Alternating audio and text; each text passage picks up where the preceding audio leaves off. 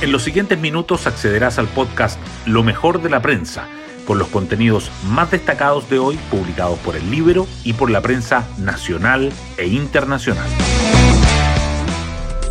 Buenos días, soy Trinidad Mate y hoy miércoles 17 de enero les contamos que la saga de las pensiones de gracia en el contexto del estallido tiene un nuevo capítulo.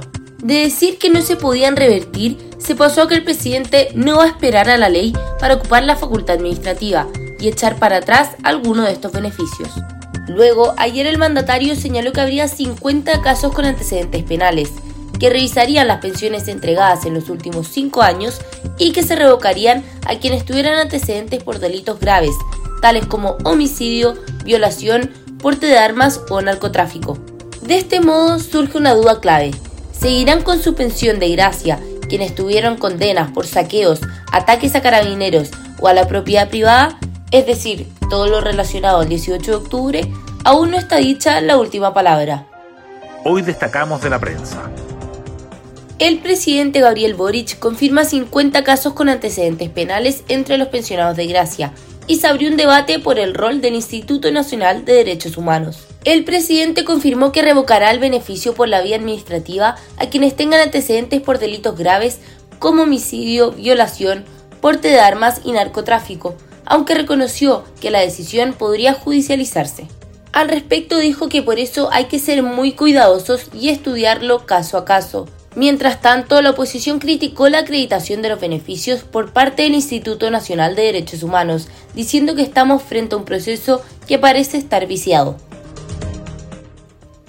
En cuanto a la ley corta de ISAPRES, la Comisión de Salud del Senado rechazó el artículo sobre el reajuste de precios. La instancia de la Cámara Alta despachó el proyecto para viabilizar el fallo de la Corte Suprema sobre la tabla de factores sin norma, que permitiría a las aseguradoras subir el precio base de los planes para compensar el costo de las devoluciones que deben hacer. El oficialismo se abstuvo porque no se establecía un límite al reajuste y la oposición votó en contra para que el gobierno reconsidere un método de cálculo de deudas de ISAPRE. El presidente Gabriel Boric pasa a la ofensiva y presiona a la derecha por el acuerdo en reforma previsional. Luego acoger la propuesta de diputados no alineados para distribuir el 6%, el mandatario emplazó a la oposición para que deje de lado las mezquindades y apruebe la iniciativa. En tanto, el ministro de Hacienda afirmó que revisarán la fórmula para activar el alza de la PGU. Rodrigo Vergara cree factible una distribución de un 4% para la capitalización individual y un 2% para solidaridad. Carolina Toá informa a la Contraloría sobre cita con empresarios en la casa de Pablo Salaquet. El Ministerio del Interior respondió a la solicitud del ente contralor entregando detalles del encuentro y afirmando que los elementos de aquella reunión no califican como para declararla como lobby, una tesis que Toa remarcó ayer en las declaraciones de prensa. Aparte, la cartera reveló la lista de invitados que recibieron antes del encuentro, aclarando que desconocen si todos asistieron el gobierno presentó un proyecto para descongelar las tarifas eléctricas y fijó una fórmula para pagar una deuda acumulada. La iniciativa propone subir el límite del mecanismo que evitó las alzas durante la pandemia hasta 5.500 millones de dólares, monto que se adeuda a las generadoras. Además, crea un subsidio que mitiga los futuros incrementos para hogares vulnerables. La Fiscalía acusa a Katy Barriga de instalar política fraudulenta y desmantelar instancias de control. La exalcaldesa de Maipú y cinco exfuncionarios fueron formalizados por fraude al fisco, estimado más de 30 mil millones. La audiencia seguirá hoy cuando el Ministerio Público solicite la medida cautelar de visión preventiva para Barriga. Confirman que el cuerpo hallado en los roqueríos cercanos al casino de Viña del Mar es Anaya Espíndola.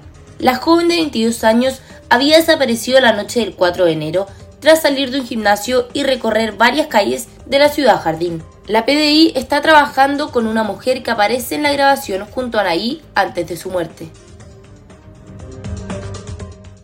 TVN pidió cancelar el show de Peso Pluma en el Festival de Viña. El directorio del canal estatal expresó su desacuerdo con esta contratación y solicitó a la comisión organizadora del evento, que incluye a la municipalidad y Canal 13, cancelar la invitación al cantante mexicano. Nos vamos con el postre del día. Alfredo Stowin llama a Arturo Vidal y le ofrece formalmente jugar en Colo Colo. La plana mayor de Blanco y Negro aprobó de forma unánime hacer una oferta para el fichaje del Rey, donde le propone un contrato de dos años a cambio de 800 mil dólares por temporada, bastante menos de lo que ofrecía América de Cali.